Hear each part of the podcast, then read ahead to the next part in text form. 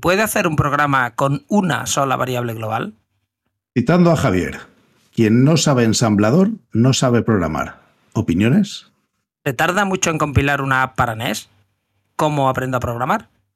¿Se sigue distribuyendo en cartucho para la NES?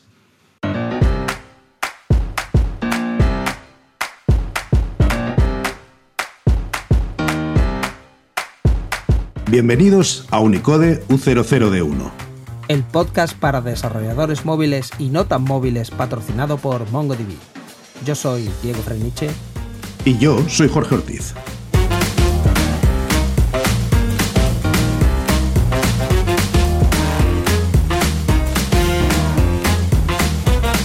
Unicode U00D1, segunda temporada, episodio 38, El poder del 6502.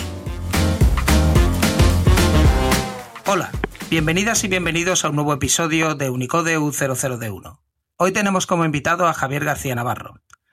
Javier es fundador de 4 MHz y programador retroinformático compulsivo.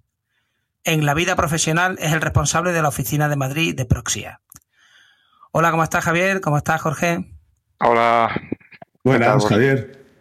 ¿Qué tal? Muchas gracias por invitarme a vuestro podcast. Gracias a ti por prestarte a contarnos cosas, además, que yo creo que van a ser...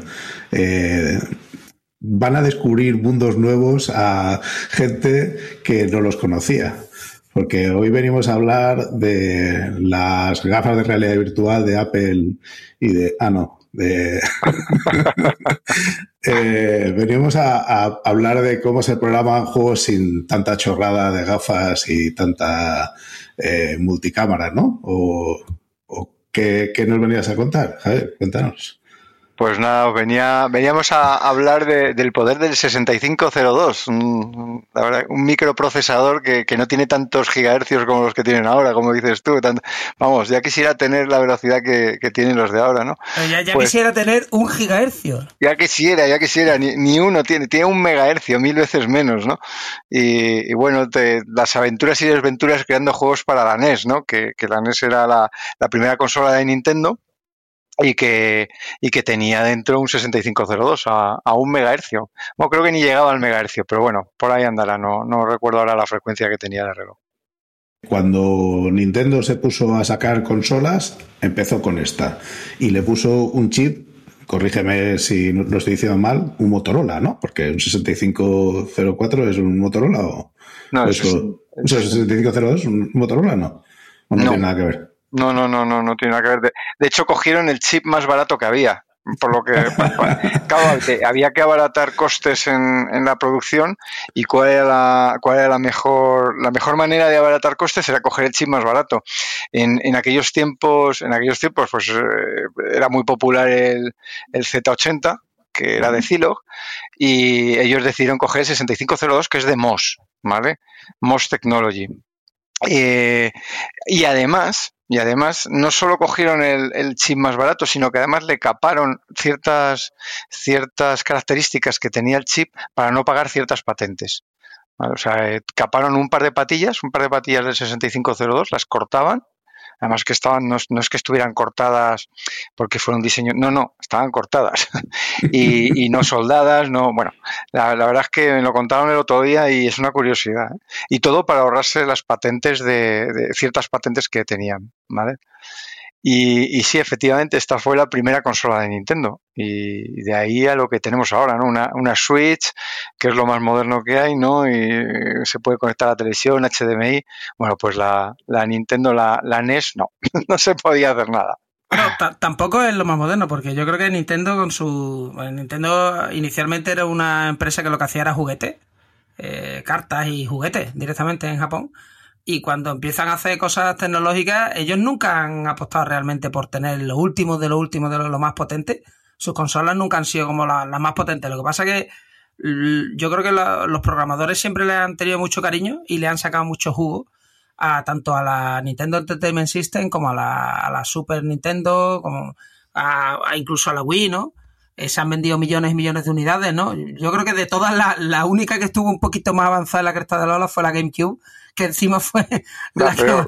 la peor en ventas, digo, la, la, que más ha fracasado, y esa era la que tenía la tarjeta gráfica un poquito más potente. Yo creo que ahí se volvieron a dar cuenta de, señores, lo nuestro no es sacar aquí el tope de la gama, lo nuestro es hacer una, una consola sencillita, pero que muchos programadores le, le saquen jugo. Entonces, hablando un poco de la NES, la NES tiene ya, no sé, 40 años o más años tendrá. Yo sé que ahora resurge todo lo retro y está todo tal, pero ¿cómo es que os da por hacer juegos para la NES? O sea, esto, porque eso va en cartucho, o sea, ¿cómo os da por hacer juegos para esa consola, que en teoría ya está muerta? ¿Y, y de dónde sacáis documentación? ¿Y cómo lo distribuís? Por favor, ilumínanos. Ilumina, no será que tú no lo sabes, lo sabes perfectamente. Tú sabes que nosotros venimos del mundo de Amstrad, o sea, de una máquina un pelín más antigua que la NES, porque la, NES es de, en España eh, se empezó a vender en verano del 88, pero nosotros eh, como 4 MHz, que, es el, el, estudio al que pertenezco, eh, como 4 MHz empezamos con Amstrad y empezamos con Astra, que es una máquina que empezó, creo recordar, 84, 85, o sea, es todavía más antigua que la NES. Entonces, bueno, nosotros eh, empezamos con el Amstrad, llegamos ya a un punto, bueno, el último juego que hicimos fue el Operation Alexandra, y, y, bueno, pues llegamos a un punto en el que, en el que ya nuestras, nuestra distribución de copias, aunque son gratuitas, ¿vale? Pero se quedó un poco, un poco estancada, ¿no? Nosotros estábamos mmm, distribuyendo a lo mejor mil descargas de nuestros, de nuestros últimos juegos, con una venta, cuando los vendíamos en físico, de 200 unidades. Entonces decidimos dar el salto a la, a la NES porque ya estábamos un poco cansados de, de, que siempre hacíamos lo mismo, siempre trabajábamos con la misma gente, siempre conocíamos a la misma gente y teníamos ganas de, de, por decirlo de una manera, expandirnos, porque tampoco es una expansión profesional, digamos, es una, una expansión amateur, ¿no? Y entonces empezamos a, mirar la, NES y, la verdad es que es una máquina que según la vas conociendo te va gustando más, ¿no? Tiene un montón de un montón de, eh, de limitaciones, ¿vale? Igual que la, tiene el Amstrad y la tienen otros equipos como, como Spectrum, Commodore o, MSX, que, también había unos, unos aparatos que se llamaban MSX en aquellos tiempos. Y aún así, aún así lo que, lo que queríamos era superar esas limitaciones y yo creo que con el, con el nuevo juego que estamos haciendo estamos, estamos superándolas con creces, ¿vale? Eh, nos está saliendo un desarrollo bastante, bastante chulo. También es verdad que es una consola que se vendió no solo en Europa, porque Amstrad, que es con lo que nos dedicábamos antes, se vendió solo en, en Europa, en Inglaterra, eh, España, Francia, Italia, algo en Alemania, bueno, poquito, ¿vale? Y, y, la consola, la NES, vendió 62 millones de unidades, pero en todo el mundo. Con lo cual te da unas oportunidades más pues, de que te conozcan más allá de, de Europa, ¿no? Oye, me estás hablando de limitaciones. Eh, cuéntanos un poco cuántos cores y cuántos eh, hilos de ejecución tiene la CPU esta, cuántos, cuántos gigas de memoria lleva el, el SSD, si se le puede cambiar o no.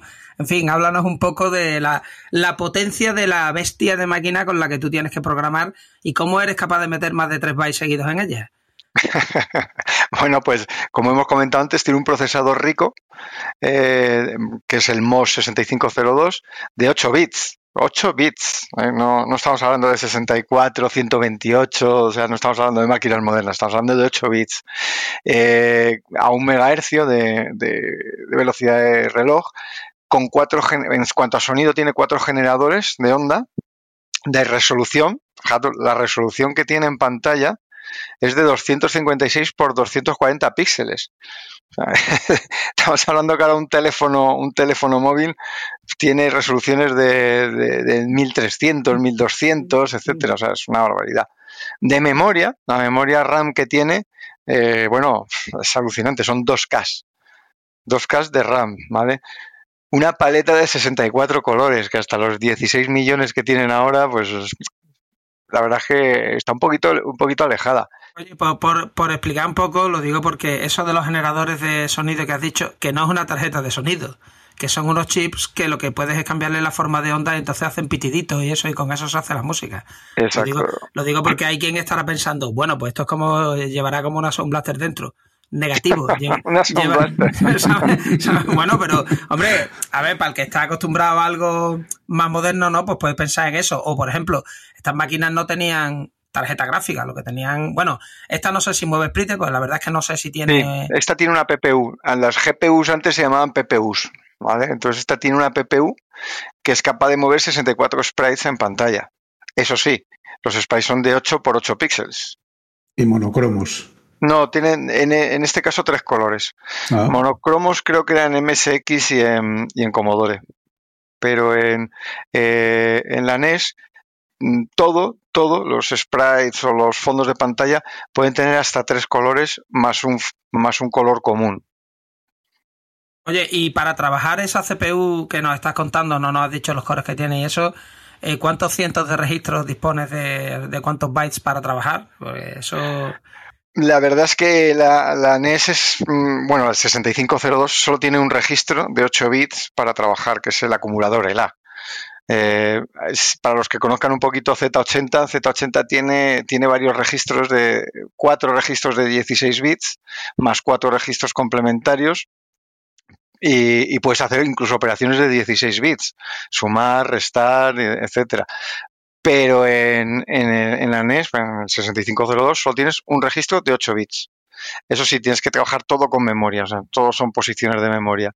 Tú dejas alguna posición de memoria, si quieres tener 16 bits, lo dejas en dos, dejas dos posiciones de memoria y trabajas con las dos posiciones de memoria. Eh, a ver, digo por comparar, porque se entienda esto, imaginaros que yo os mando un ejercicio y es hazme un programa en el que te doy una variable de 8 bits y un array muy grande de 8 bits.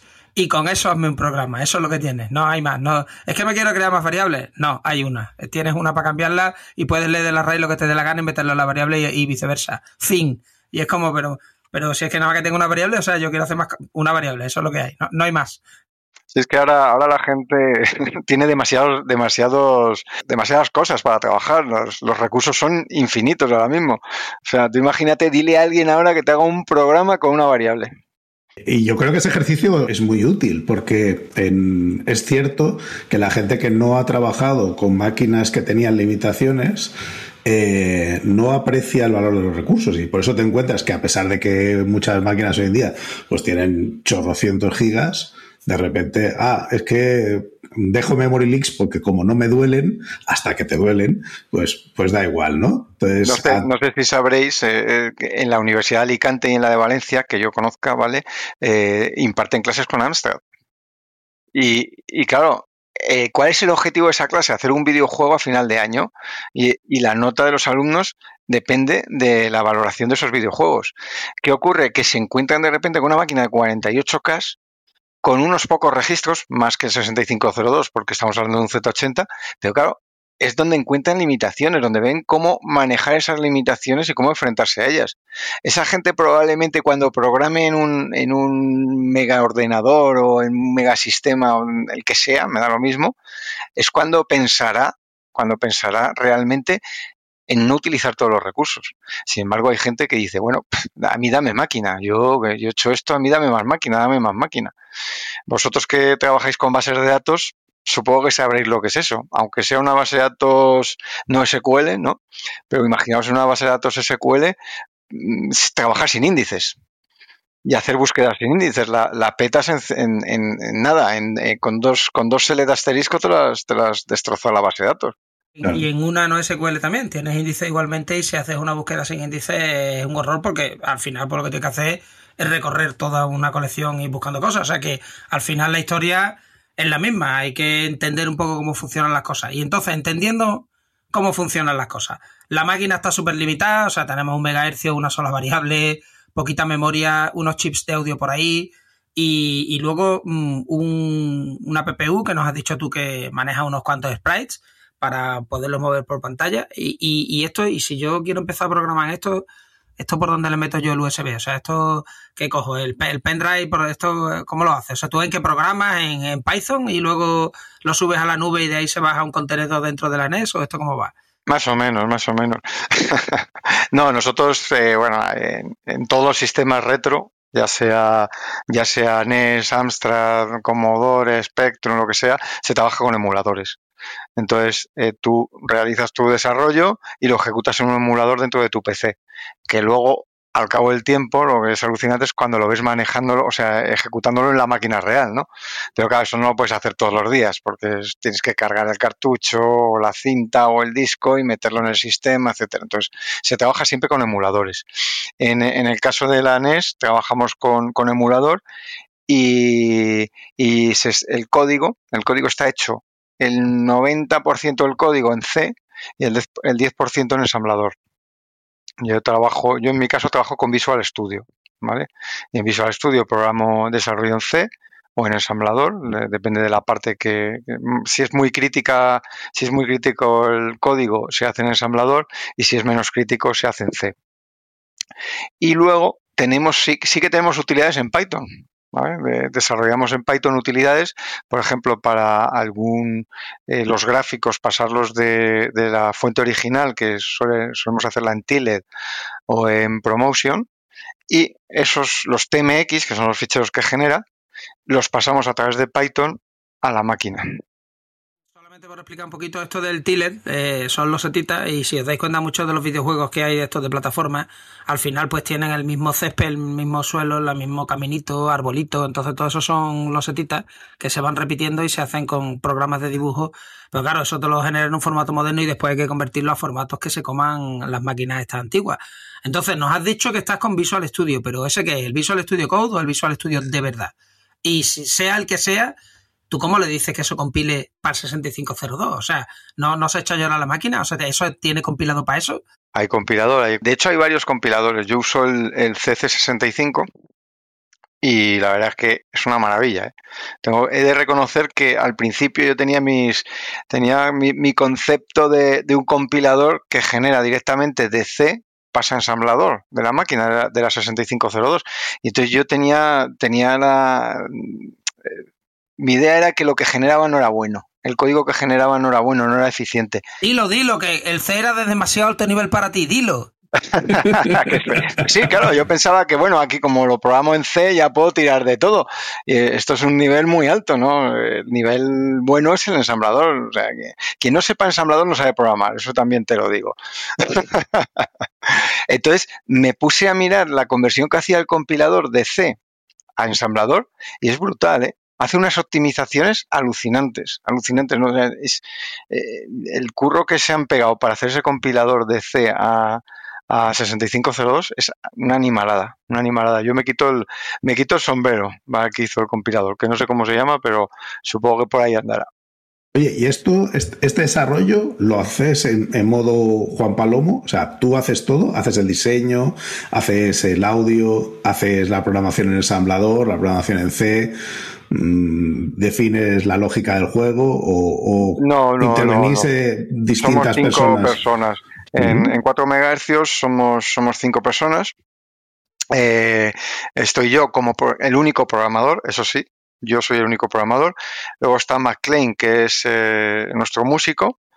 Y luego tenemos tres grafistas o todos los que diseñan el gameplay, ¿no? Que son SAT 1942, Lord Fred y Acicuétano. En el caso del, del Mala Sombra, eh, SAT 1942 no está, no está desarrollando, no está haciendo nada, eh, porque está en otros proyectos personales, y son Lord Fred y Acicuétano los que, los que están realizando la parte gráfica y la parte de gameplay son los que me dicen, el muñeco se tiene que mover así. Me dan las animaciones, me lo dan todo y, y, yo, y yo me lo guiso y yo me lo como a nivel programación. Pero mmm, yo la parte creativa, digamos, creativa propiamente dicha, no hago nada. Ellos me pasan, hay un documento escrito que de aproximadamente 300 páginas con todo el desarrollo del juego. Tienes la, eh, la verdad es que es la, es la hostia, es una auténtica novela, ¿eh? porque empieza con lo que es el desarrollo de la historia del videojuego pues es un mago que hace no sé qué, llega el rey, la reina, se casan Piru y, la princesa, que no me acuerdo ahora cómo se llama, y tal. Bueno, es una, una auténtica historia es brutal, es brutal. Y luego ya empiezan a desarrollar cada personaje con sus sprites, sus animaciones, su inteligencia, entre comillas, porque claro, cuando hablamos de IAS ahora mismo, las, las IAS de ahora mismo son la hostia, tanto en videojuegos como en, como en cualquier ámbito que no sea el del, el del videojuego, ¿no? Pero las sillas de una NES, imaginaos cómo pueden ser. O sea, me muevo de derecha a izquierda y cuando me encuentro algo, me, me giro, no me giro. O sea, son muy simples, muy simples. No puedes hacer una, no puedes hacer un desarrollo brutal en la NES. No hay integración con el chat GPT para que hablan los diálogos con los restos de personajes. Pues estaría muy bien, la verdad es que yo lo agradecería, pero, pero, ya te digo que, que, joder, me he tenido que, que, que machacarla así. A, por ejemplo, los, los diálogos de la los diálogos que hay entre, entre Piru y todos los personajes tienen una secuencia que hemos tenido que definir, al principio era un árbol, luego al final se ha quedado en algo lineal, porque dependiendo de lo que hayas hecho, puedes hacer otras cosas. Y si no has hecho algo, no puedes seguir avanzando en el juego, etcétera, ¿no?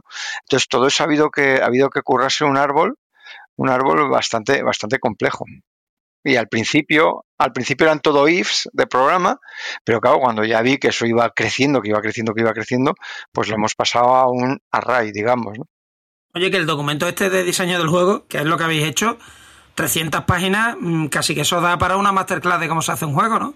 Sí, sí, sí, sí, eso en su momento lo liberaremos, lo limpiaremos un poco, porque tiene, también tiene mucha, tiene mucha porquería, ¿no? Cosas eh, eh, de precate, de obsoletas, vamos, y, y, que bueno, que cuando lo limpiemos un poquito, y que incluso a lo mejor no hace falta ni limpiarlo, porque vale así, sí que es una masterclass, es una masterclass. Y es una masterclass no solo de cómo hacer un videojuego, sino cómo documentar. Eso es. ¿Cómo documentar? Que, que, que, a muchos se nos olvida que hay que documentarlo todo, ¿no? yo el primero, yo soy el primero que no lo que no documenta, ¿vale? Tiene exactamente, te lo voy a decir, porque lo tengo aquí, 217 páginas. Ah, solo, no, bueno, entonces. Ah, entonces ya no, no, ya no tan, cumple expectativas, ¿no? ¿no? No lo veo tan exhaustivo. pensaba yo que era, pensaba yo que era un poco más grande, pero no. Aunque todavía tiene que crecer, ¿eh? Si necesitas una base de datos para tu nuevo proyecto, date de alta en MongoDB y tendrás un clúster de tres máquinas para ti 100% gratis. Y es gratis forever.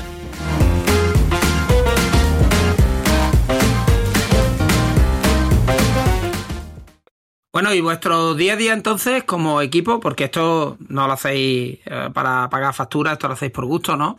Eh, tu trabajo tú entiendo que no programas en C en tu día a día. ¿Cómo es que te da por montar un grupo así de programación en tus ratos libres? ¿Cómo os coordináis? ¿Cómo os comunicáis? Eh, ¿Cómo compartís las cosas? ¿Os llamáis por teléfono? ¿Mandáis el código en fax? ¿Esto cómo va? en fax, no, hombre, eso es muy antiguo, jodas. Hay cosas más modernas. No, mira, nosotros, bueno, nosotros nos creamos. ¿Usáis, uh, modem, ¿usáis modem acústico o qué? Se llama teléfono.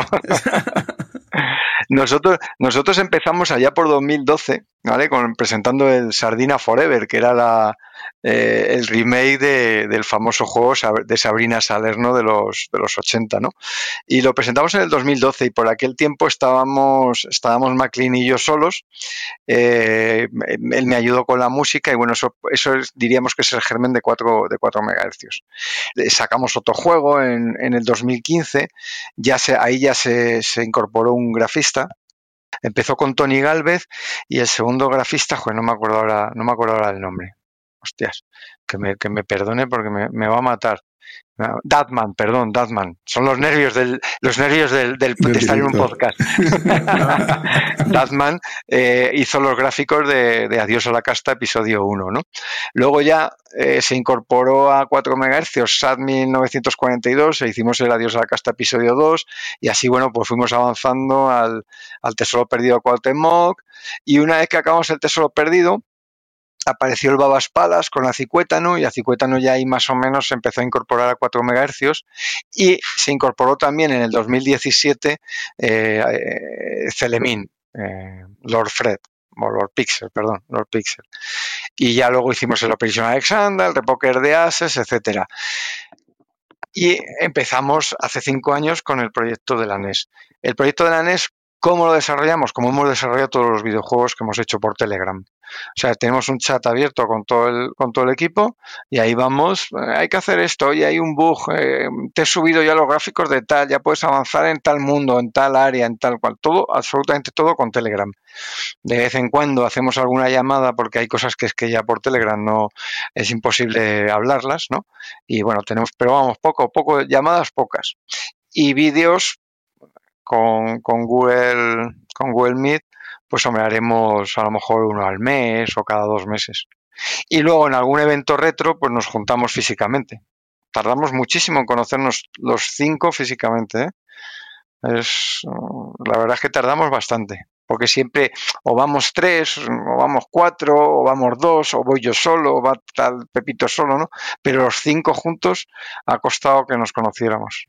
Oye, yo tengo otra pregunta. Ya que la NES tiene una proyección internacional, en aquella época y hoy día también para desmayo de, de muchos jugadores, las máquinas vienen bloqueadas por regiones. O sea, la máquina eh, venía preparada o para el sistema SECAM, ¿no? Este japonés, o para el PAL europeo o para el NTSC, que es el que se usa en, en América. Que ya puesto a inventar la tele la podían haber inventado igual en todos lados, pero no, esto es, esto es como lo de los enchufes o lo de, ¿no? lo, de la potencia de, lo de los voltios y tal, que son distintos en cada país, eh, que son cosas que dices tú, macho. Si al final es lo mismo, ¿por qué, no lo han hecho ya de una vez, no? Todo igual. El caso es que la diferencia que hay entre PAL y, NTSC, por ejemplo, es la frecuencia de refresco que tiene la pantalla, que es distinta. O sea, pinta más o menos fotogramas, más o menos FPS, ¿no? Pues digo, por traducirlo a, un lenguaje más moderno eh, por segundo. Eso en un juego, ¿eso cómo se come? Quiero decir, porque 50 eh, contra 60, ¿eso, eso cómo va? Eh, a ver, se nota bastante la diferencia. ¿eh? Nosotros estamos desarrollando para NTSC, pero funciona perfectamente en PAL. Va un pelín más, más despacio. O sea, 50 sobre 60 son los frames por segundo más despacio que va, o sea, va a 50 frames en PAL y 60 frames por segundo eh, en NTSC. Y eso además se nota en la velocidad del juego. ¿Qué pasa? Que si tú juegas en PAL siempre no vas a notar nada. Lo vas a notar cuando juegues en una NTSC. Que vas a decir, coño, que esto, esto va follado, va, va todo es más, fluido, ¿no? Es más fluido, ¿no? Entonces, claro. Más fluido. Donde se notaría sería en la música, ¿vale? Porque la música también se ejecuta en cada, en cada frame, se ejecuta, eh, se ejecuta la parte correspondiente del sonido que le toca. Lo que pasa es que sí que tiene una adaptación. Entonces se adapta a la, a la frecuencia de reloj que tengas. Si estás en 50, en 50 perdón, en 50 hercios, se adapta la música a 50 hercios y si no se adapta a 60 hercios. No, la música no lo notas. Lo notas solo en la velocidad del juego. Pero ya te digo, si tú juegas siempre a 50, no lo vas a notar. Pero esto es como cuando tenías un juego del PC y pulsabas el botón de turbo que era imposible ya ganarle, eh, o, no, o no es tanto el impacto. No, no, no, no, no, no, porque eso era cuando iban a 4,77, creo recordar, los 80-88 y se ponían a 8, a 8 megahercios con, el, botón del turbo. Entonces, claro, eso era, era infumable. No, no, en este caso, en este caso la diferencia es mínima, pero se nota. O sea, tú la, eh, si juegas a 50 o 60, lo vas a notar si juegas en eh, ahora y ahora cambio a 60, lo notas seguro. O tienes una máquina de 50 y una de 60 y juegas en las dos a la, las ves las dos a la vez, lo notas. Pero no es una diferencia brutal, es una diferencia mínima. Oye, una anotación pedante sobre lo del botón de turbo, pese a lo que muchos queríamos, el botón de turbo no era para ir más rápido, era para ir más lento. Quiere decir que la gracia del botón de turbo era que tú tenías una máquina, yo que sé, a 33 MHz cuando ya te habías comprado un 486 o lo que fuera, o un 386 de estos nuevos, y tenías un videojuego y te iba demasiado rápido. Entonces le dabas al turbo para quitarle y que fuera, o sea, que pudieras jugar un videojuego que tú ya tenías antiguo. La idea no era que pudieras correr más, porque el ordenador de salida ya arrancaba lo máximo que daba, ¿no? Era como la máxima potencia. Pero si tú tenías software que funcionaba mal porque iba demasiado rápido, pues le podías quitar la velocidad un poco para que, oye, pues mira, ahora que estoy corriendo esta aplicación que se atraganta si va tan rápido, pues le, quito, ¿no? Sí, porque luego ya empezaron a, salir los videojuegos un poco más sofisticados que se adaptaban a la velocidad del reloj. Pero claro, al principio cuando no. Y, el Game Engine este que tú usas, eh, supongo que tú te has bajado en Unity o en Unreal, ¿no? No sé qué Game Engine estás usando. Ese Game Engine, eh, el tema de multi-hilo y todas estas cosas, lo digo porque tú estás hablando aquí de moverse hasta 64 sprites, ¿no? O sea, mover 64 muñequitos por la pantalla y estar eh, tocando música, pero claro, también tienes que estar escuchando que yo le estoy dando a saltar o al botón de disparar o lo que sea, ¿no? Para moverme en el mando y luego tú tienes que hacer tus cálculos y mover el muñequito por la pantalla. Todo eso, eso, tu, tu super potente game engine este de cómo te lo manejas o eso, cómo eso va con interrupciones, eso cómo es. Pues el, eh, la NES no, bueno, la NES con un cartucho normal no tiene interrupciones. Solo tienes posibilidad de hacer dos, digamos, dos interrupciones. La de la de V-Blank, o que es el que es cuando el haz de electrones de la pantalla llega fuera de la pantalla, ¿vale? Y luego cuando, cuando hay una colisión entre, entre un sprite cero y otro sprite. Y perdón, y un fondo de pantalla. Las son las dos únicas interrupciones que hay. El resto es todo lineal, hay un hilo. O sea, aquí el multihilo, desafortunadamente o afortunadamente, no lo sé, no existe. Entonces tú aquí tienes que ir programándolo todo, llega un momento en el que lo manda todo a la PPU, o sea, cada, cada digamos, el sonido tiene un momento, la PPU, que es la, gráfica, tiene otro momento, y luego el resto es la CPU normal del, del 6502, que es donde tienes, digamos, la lógica de negocio. Y entonces, el, cómo planificáis ese juego, porque lo que estás diciendo, si lo he entendido bien, es que al final tú tienes tu tiempo para hacer todas esas operaciones, la de música, la de la lógica, la de mover los sprites, y cuando se renueva pantalla, pues vuelve a ocurrir otra vez. Pero el paradigma que vosotros usáis para eh, montar eso, esto del Entity Component System y todos estos rollos, no aplica. O sea, tú lo pones todo eh, en funciones que te aseguras que a la modo de real-time computing, ¿no? Pues van a ser ejecutadas sí o sí en el tramo de tiempo que tú tienes para poder ejecutar entre un frame y otro.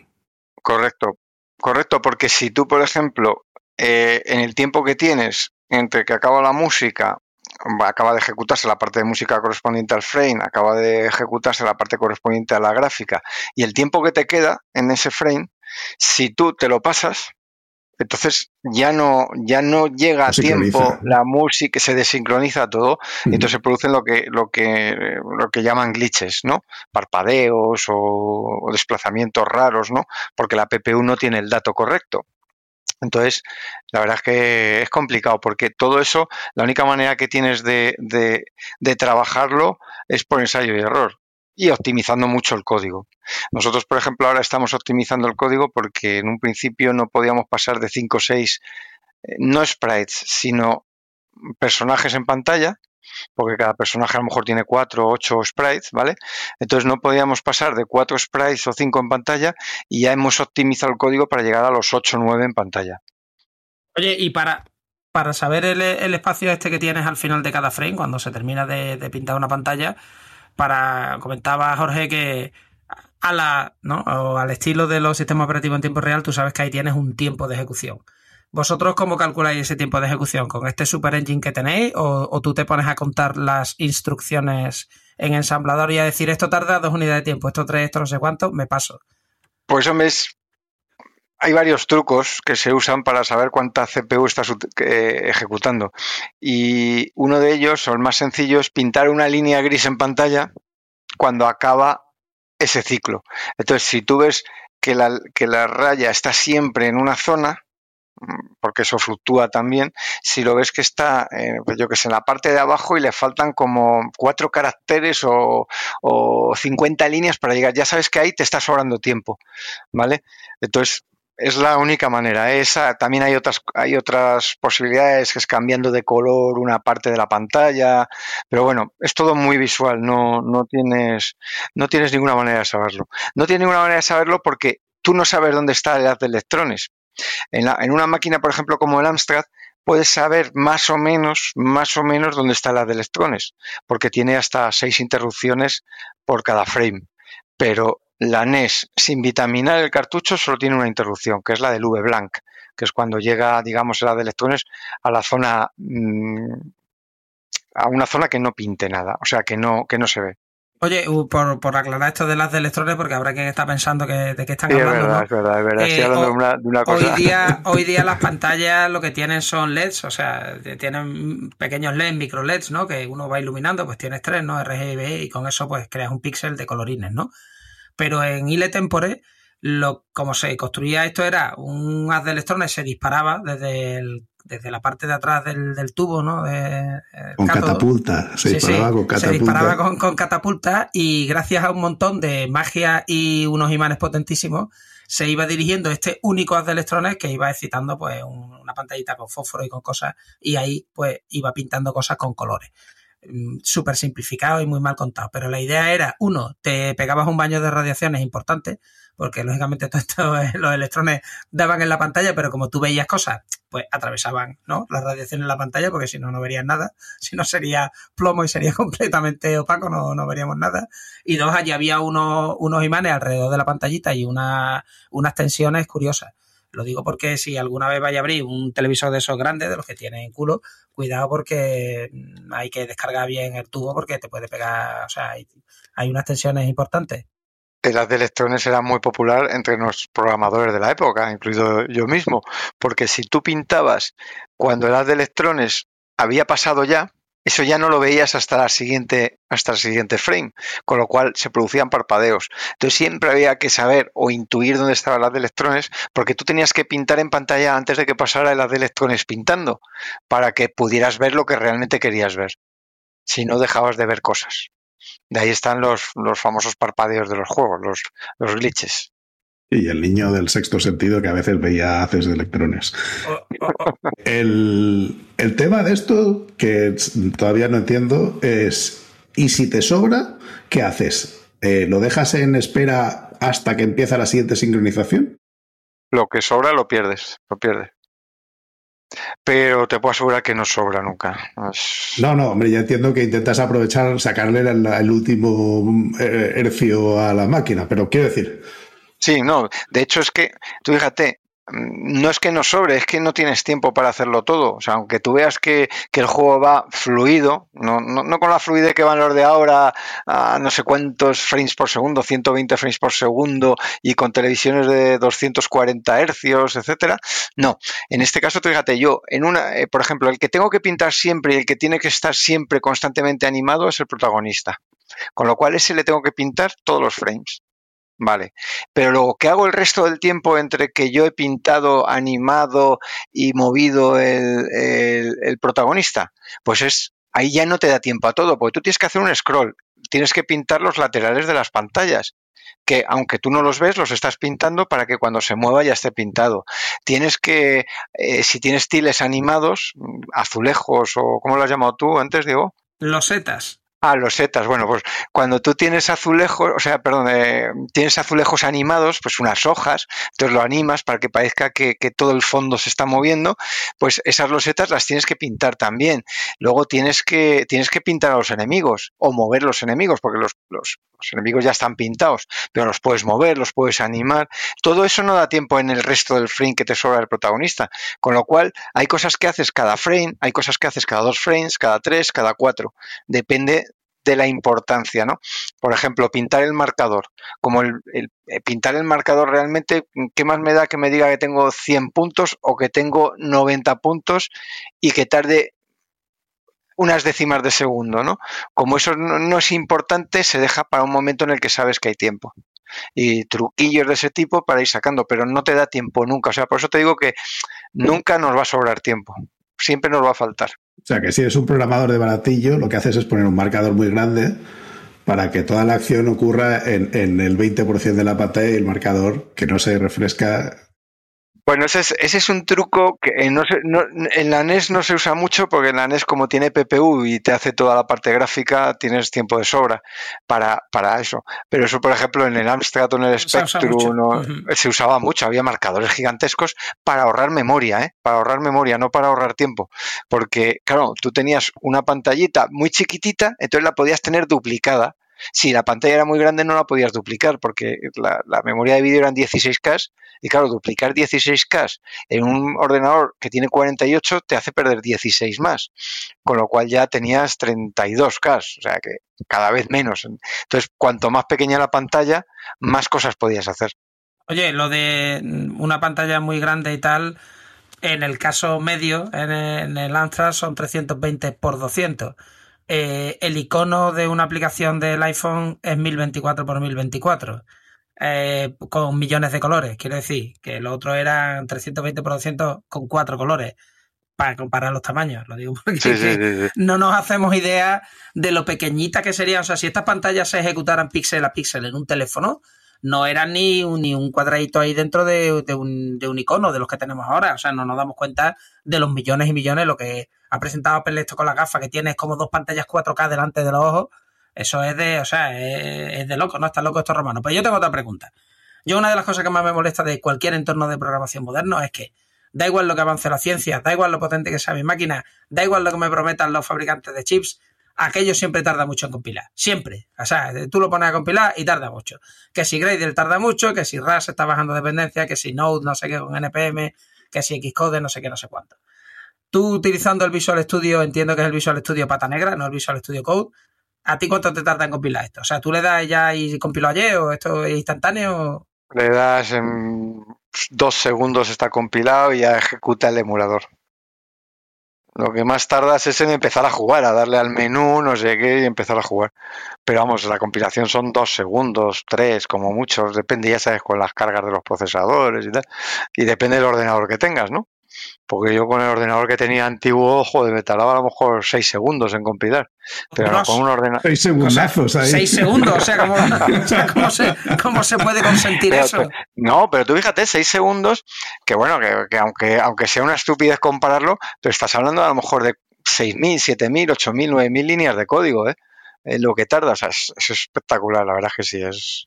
Y no solo dos segundos en compilar, es que compila y luego linka y luego mete las librerías, o sea que es que hace un huevo de cosas.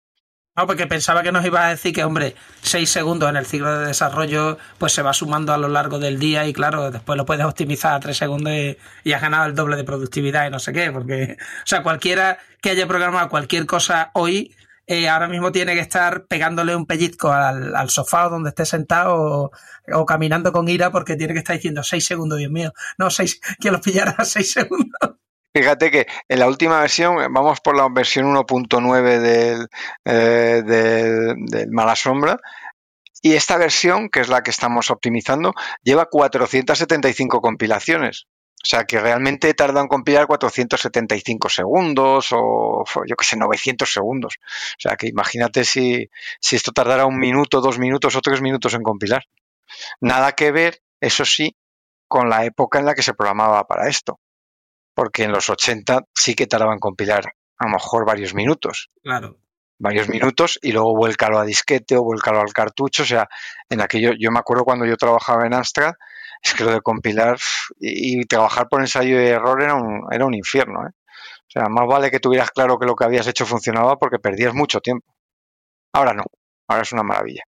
Bueno, y documentación para esto, quiero decir, quien quiera ponerse con la NES, que vosotros qué emulador usáis, tenéis descrito vuestro setup en algún sitio, dónde habéis aprendido, porque entiendo que, que tú qué has hecho, te has comprado la NES, las miras por dentro y ya sabías cómo se programaba. Claro, claro, las miras y, viene con las instrucciones de, uso y de programación.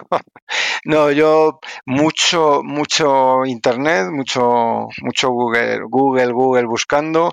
Luego hay una página está muy bien que es la nesdep.org que tiene una wiki que es espectacular, te lo explican absolutamente todo. Y, bueno, mirando también tutoriales y demás. La verdad es que es muy fácil. Hay documentación para aburrir. O sea, no hay ningún problema para, para ponerte a desarrollar con esto. Eh, en dos días estás haciendo desarrollos. Sí, pero con una variable. O sea, es que quiere decir que, claro, tú yo empiezo a leer, tienes una variable y eso es lo que hay, ¿no? un registro. Y es como, bueno, pues ya está, cerramos y nos vamos porque ahora qué hago. O sea, bueno, afortunadamente, afortunadamente en C puedes usar muchas más variables. Puedes usar hasta, bueno, las dos K de memoria las puedes usar como variables. O sea que, en, C, es mucho más fácil, es, la verdad es que es mucho más sencillo. Es un ensamblador muy bonito, a mí me gusta mucho, incluso me estoy empezando a coger más cariño que el del Z80, pero es verdad que como el C se parece tanto a lo que luego genera, mientras no uses ciertas instrucciones en C, como punteros a punteros o estructuras, el código ensamblador que te genera es súper limpio y además muy fácil de seguir. Oye, ya por terminar un poco, eh, hablando, pues nos ha hablado del juego, bueno, pero la NES era un dispositivo que se distribuía en cartucho. O sea, los juegos venían en un cartucho, en una ROM, ahí no había DLCs, ahí no había parches de nada, o sea, a ti te llegaba el cartucho y eso es lo que había, ahí iba todo, ¿no? Mejor que el juego funcione a la primera, porque si no... Efectivamente. Mal, eh, porque aquello no se podía parchear. Y bueno, y ahora el tema del cartucho, ¿eso, eso cómo lo hacéis? ¿O, lo vais a distribuir en disquete o cómo va eso? No, no, en, en principio la, la, idea es distribuirlo o en digital o en, o en, edición física. Los cartuchos ahora, la verdad es que se vende, a, por ejemplo, en AliExpress se pueden conseguir cartuchos, lo que es el plástico, ¿vale? Se pueden conseguir eh, fácilmente. ¿Vale? Puedes conseguir un buen número de, de cartuchos mmm, plástico, plasticurri. Luego el cartucho lo estamos desarrollando nosotros, el hermano de Acicuétano, que tiene una empresa de, electrónica, se ha liado la manta a la cabeza, le ha gustado el rollo este y ha desarrollado junto con un conocido de, de Alicante, creo, no, perdón, de Valencia, han desarrollado un cartucho espectacular, con unas, eh, con unas características brutales, porque pues el problema de esto es conseguir los componentes después de 30 años, porque hay componentes, hay componentes que solo se fabricaron en aquella época, ya no se siguen fabricando. Entonces, conseguir esos, esos componentes es muy caro. A lo mejor el, el, MMC1 que se llama del Mapper sale por 5 o 6 euros, pero tampoco te garantizan que funcione, con lo cual tienes que pasarle un test de calidad adicional. O sea, es, es la hostia. ¿Qué ocurre? Que han desarrollado un cartucho que no usa el MMC1, sino que usa un desarrollo propio o, un, o, una circuitería propia. Con lo cual, pues bueno, así estamos, mm, desarrollando el cartucho y luego cuando empecemos a venderlo en físico, pues habrá un pre-order o un Kickstarter o vamos, un crowdfunding que en el que en el que veremos cuántos se venden y, y veremos cuántos hay que soldar. Ya veremos quién lo suelda, si no nos toca soldarlo a nosotros.